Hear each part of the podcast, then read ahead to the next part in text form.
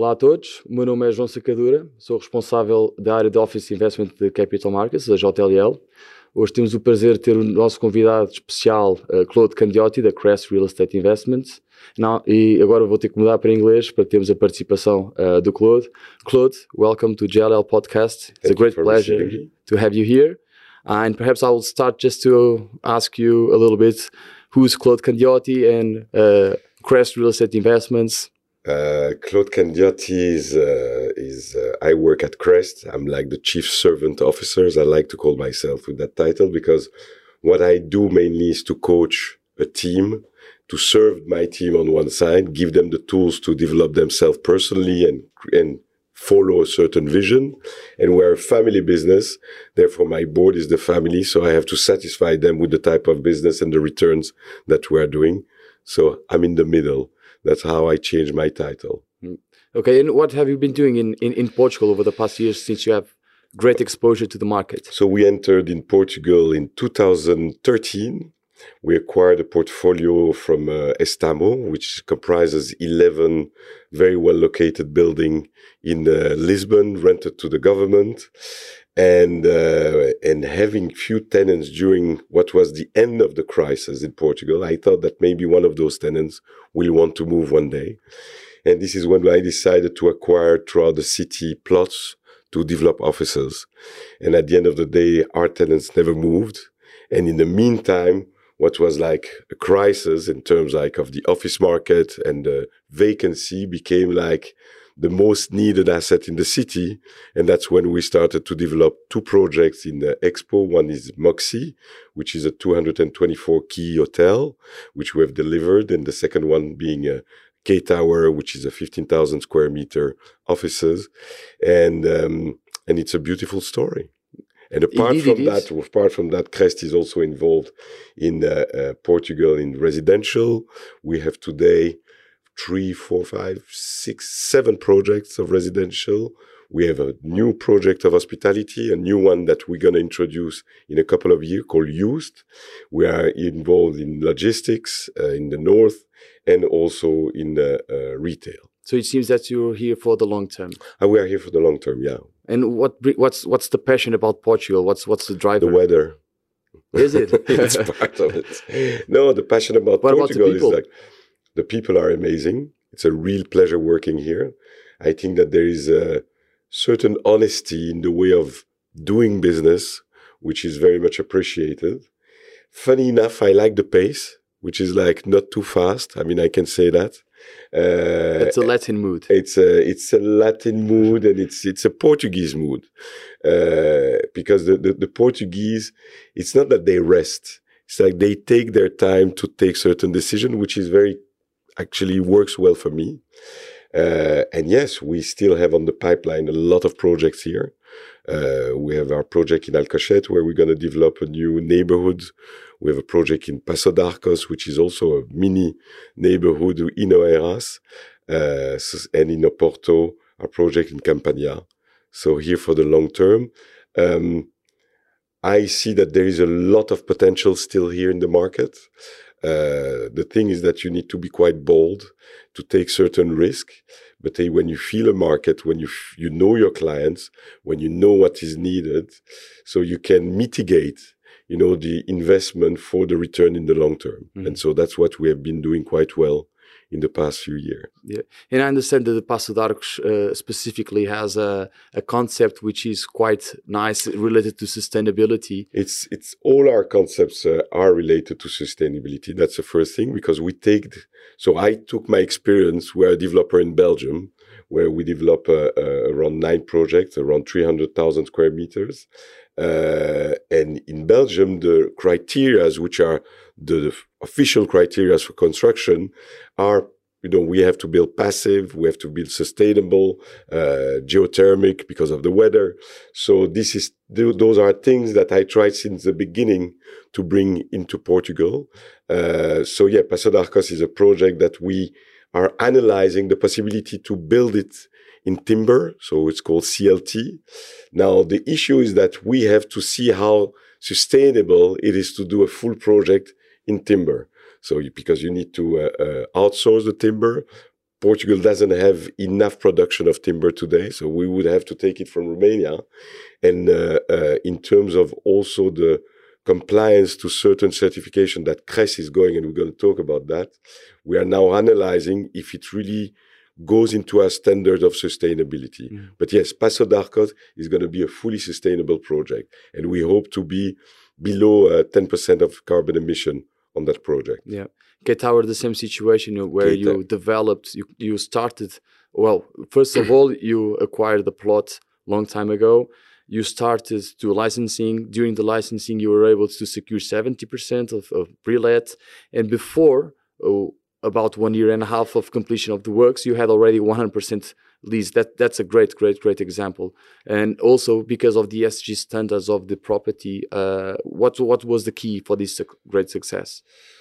what was the key for this great success is uh, experience in offices. So we have always decided. So we do a lot of offices. Actually, we started in the office uh, business, and in Belgium we created an office park, which is the largest office park in Belgium, called Axis, Axis Park, Park yeah. uh, where we have built around sixty-five thousand square meter of offices without any tenant, and uh, and it's completely spe- speculative. And today the office park, well, it's now a bit suffering uh, because of the crisis. So, like, we moved from 96% occupancy to 82% in, in uh, Brussels.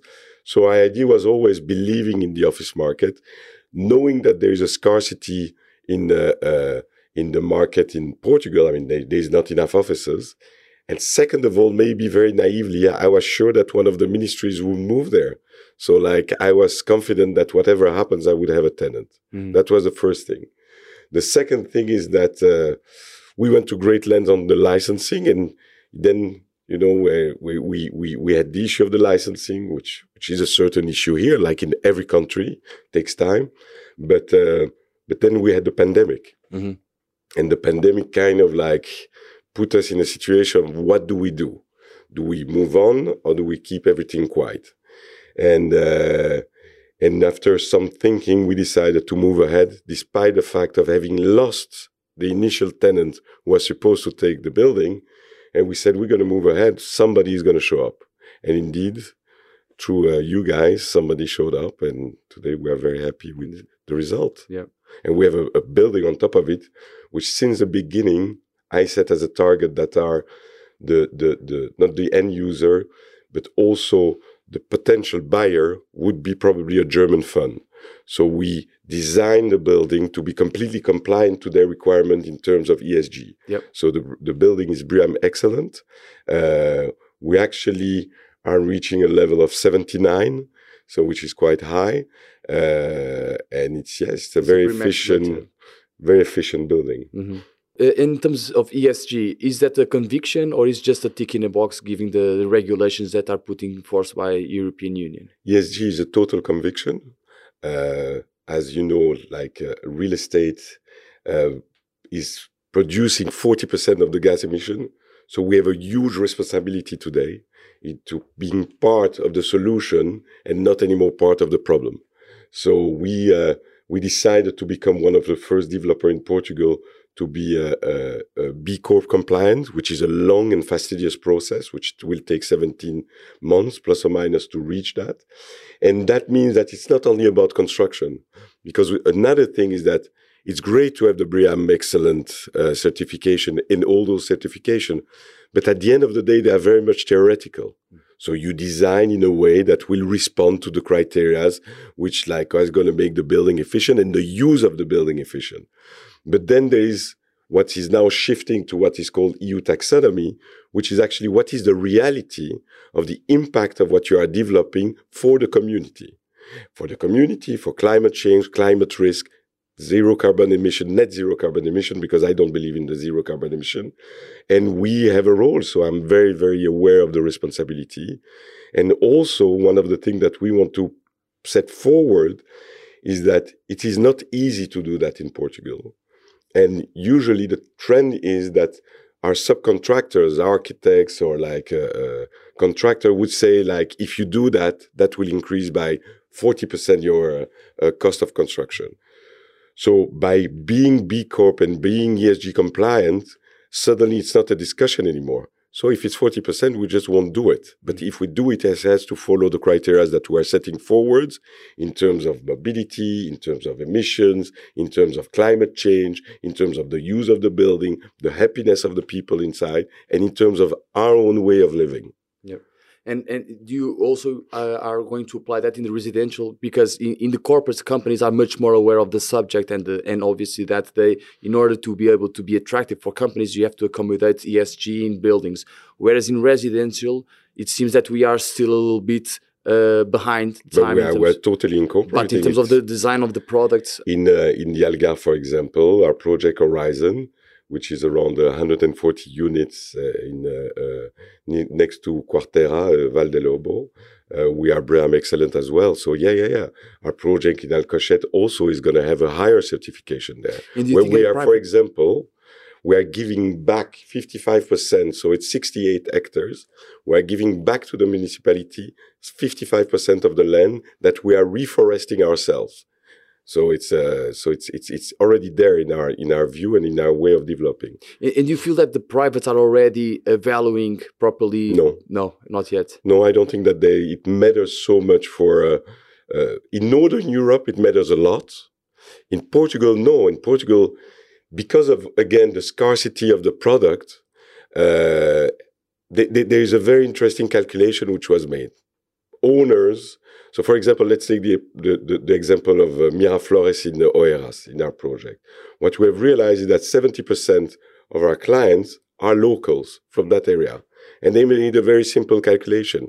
There is no more space in Oeiras. You cannot find a good apartment there.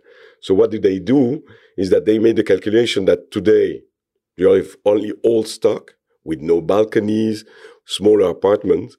And if you do the calculation with the balconies, the, the, the garage, the basement, uh, and the space that we're offering, actually, it's less expensive for them to buy a new apartment, sold the, the stock they had or the apartment that they had, and come to a new one.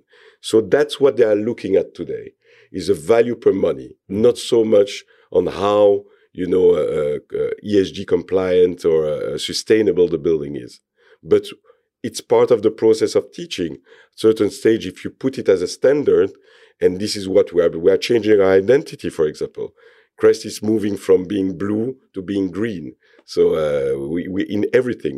One of the things that we want to do, and that we have been working, we have done our new movie, where we want also in Portugal because we're gonna be, and I think that we are one of a, a major actor in the real estate uh, uh, market. At certain stage, we also want the trust of our client that when they buy something from Krest, just by looking at the color, just by looking at the typology, they know the quality that they're going to be buying. Mm. And so that's going to be part of their choice. Okay. And in terms of financing, um, either the projects or either for privates acquiring apartments, do you see already banks uh, putting forward any special conditions or lower margins because of ESG compliance projects? I, I haven't been so in Belgium, yes. Uh, here, not here, yet. no, not yet. Okay.